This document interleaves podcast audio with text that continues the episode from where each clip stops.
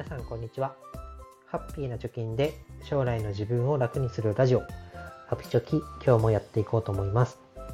このラジオでは子供の大学費用を10年後に1000万円貯めるということを目標に発信しています。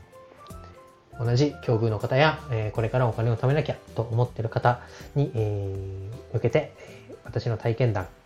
を通して、えー、まあ、何かヒットになればいいなと思って発信をしております。えー、今日のテーマは、えー、以前、以前というか2回ぐらい前の放送で、まあ、朝活を3ヶ月続けられて、まあ、良かったことみたいなのを話したんですけど、じゃあね、なんで朝活続けられたのかということについても話していこうかなと思います。で、えー、今回のテーマは、朝活を続ける5つのコツということで話してみたいと思います。まあ、朝活ってなんだっていうと、まあ、朝起きて活動しようっていうことですけど、まあ、何をやってたかっていうと、まあ、このラジオの、ね、原稿を考えたり、まあ、原稿というか何を話そうかなと考えたり、まあ、思いついたことがあったら、その骨組みだけ組んでおくとか、あとはブログを書いたり、あとはツイッターの投稿をしたりとか、なんだろう、まあ、副業、副業というか、まあ、なんだろう、仕事以外の収入を得るために、えー、頭を使ってやれることを朝の時間を使ってやっているわけですけど、うん。で、それがまあ3ヶ月続いたんで、まあ、なんだろう、この機会に話してみようかなということでシリーズ化して話していますと。で、以前の私は、まあ、朝から活動するぞと意気込んでですね、えー、まあ、こっぱ早く目覚ましをかけるわけですよ、4時とか5時に。で、気づいたらいつもの時間よりむしろ起きる時間が遅くなってたみたいな。あ、もう7時半じゃん、みたいなことが続いて、やっぱ私は夜型なんだな、みたいなことを思っていた時期もあったんですけど、まあ、この、なんだ、ブログなり、ラジオ配信っていうのを始めてみて、やっぱりこう、仕事の後にやるのはしんどいと。眠いし、お腹空いてるし、で疲れてるし、なので、やらない言い訳をしてたわけですけど、だったら、眠くもなく、疲れてもない、朝にやったらどうだということで、やり始めました。で、えー、そんな毎日毎日欠かさず、3ヶ月、まあ、90日連続でやれたかって言ったらそうじゃないんですけど、まあ、ここまで続けてこれた。週5日とか6日とか続けてこれた。ということで、えー、まあ、自分のうん行動を振り返って、この放送を撮ろうと思ったわけです。では、朝活を続けるためにやって自分が感じた5つのコツについて話したいと思います。えー、1つ目。起きたらすぐ始められるようにもうやりたいこと、朝起きたらやることをセットしてから寝るっていうことですね。で、二つ目は、起きれたことを喜ぶ。三つ目は、30分できたら合格だということを決めた。四つ目は、自分が集中できる、適した場所で朝活をする。4つ目は、あ、間違えた。5つ目は、他の誰かの気配を利用するということです。えー、もう一回言います。1つ目が起きてすぐ始められるようにセットする。2つ目が起きたことを喜ぶ。3つ目が30分できたら合格と決める。4つ目が自分に適した場所でやる。5つ目が、え、他の誰かの気配を利用するということです。え、1つ目の起きてすぐ始められるようにセットしておきましょう。ということなんですけど、まあ、朝起きたはいいけど、まあ、何をやろうとそこで一回迷うことによってもうやらなくなるっていうことが体験として分かってきましたなので前の日にもう起きたらすぐやりたいことに取り掛かれるように、えー、セットしてから寝るようにしました。そうするとなんか自然にうんスッとね起きて歯磨きしてで取り掛かろうということにえつながる行動がねこうつながって途切れないようになりました。まあ、具体的に言うと、うんと、ブログだったら、書きかけのね、え下書き画面をそのまま残しておいて、朝パソコンを開いたらその画面が出てくると。だったらもうその続きから書き始めるようにしとくとか、あとはこのラジオの何話そうかなって考えてる原稿をもうそのままデスクトップに表示させたままにしといて、まあ、途中からすぐ始められるようにしておく。とですね、ツイッターの内容もそうですね。なんか、やりかけのものをそのままやりかけの状態で置いておくということをすると、まあ、スムーズに、その続きのの夜からの続きから作業ができるようになりました。で、これをやらなかった時っていうのは、じゃあ何やろうかなとか、時間があるから本でも読んでみようかな。新しい本を読み始めて、いや、これじゃなくてツイッターいじっちゃおうかなみたいな。いろいろこう、なんだろう。時間があるということにかまけていろんなのに手を出そうとして結局何も終わらずなんか朝ゆっくりしただけだったな みたいなところで終わっちゃってたので、うん、なんかやることを決めて、で、それをすぐできるようにセットしておくのが良かったなと思います。で、二つ目の、うん、続けるコツですけど、起きれたこと、起きられたことを喜ぶです。えー、私はですね、いつまででも寝てられる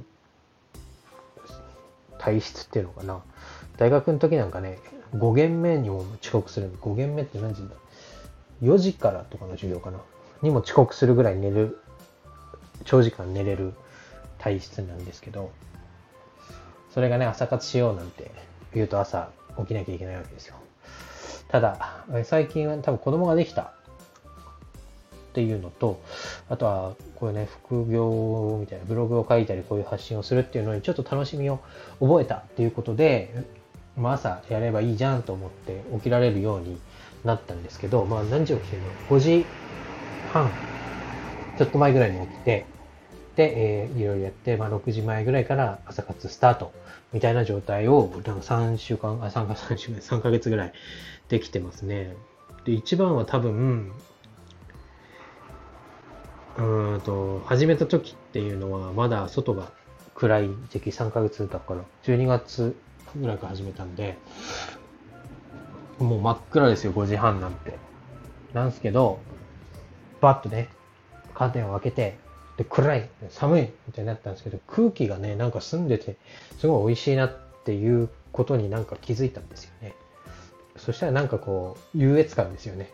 この空気ってこの時間に起きなきゃ吸えないし、吸えてる俺ってちょっと良くないみたいな。なんか変な優越感に浸って、なんかそれがしっくりきたというかかっこいいなって勝手に思って、続けられてるっていうのがありますけど、うん、けどまあ起きれたっていう喜びみたいなのを毎回こう噛み締めるようにしてます。今日も起きれたな、みたいな。起きれただけでとりあえず OK みたいな感じでやってます。で、3つ目、えー、30分できたら合格と決めます。あ決めようという。まあこれは人によって何分って決めたらいいと思うんですけど、私は30分に設定してます。なんでこの時間にするかというと、やけにこう肩に力が入るんですよね、朝活をしようってなると。その4時とか5時に目覚ましかけて、で、眠いながらも起きて、で、ちょっとぼーっとする。で、逆にできなかった時、起きれなかった時もそうですし、起きてもちょっと眠くて何も手につかなかったなっていう時もそうですけど、なんかこう、せっかく起きたのに、起きようとしたのに、ダメだったなっていう気持ちになるんですよね。そうすると続かない。ただ、30分できたとか、ここまで、えー、まあなんだろう、下書きがここまで進んだとか、あのー、アイキャッチの画像だけ作れたとか、1ツイートだけできたとか、っていうのをこう重ねていったら大体それが30分ぐらいの時間でできているなってことに気づいて、で、だったらもうその意気込んでね、1時間とか2時間とかやろうって決めて落ち込むぐらいだったら、30分できたらもう合格だと決めちゃえば、まあ明日も頑張ろうと、朝起きようという気持ちになるなと気がつきました。うん。なんでまあ、人によってだと思うんですけど、まあ一つの目安の時間をなるべくこうハードルが低い時間で決めておいたら、続ける、まあ、モチベーションにつながるんじゃないかなと思いました。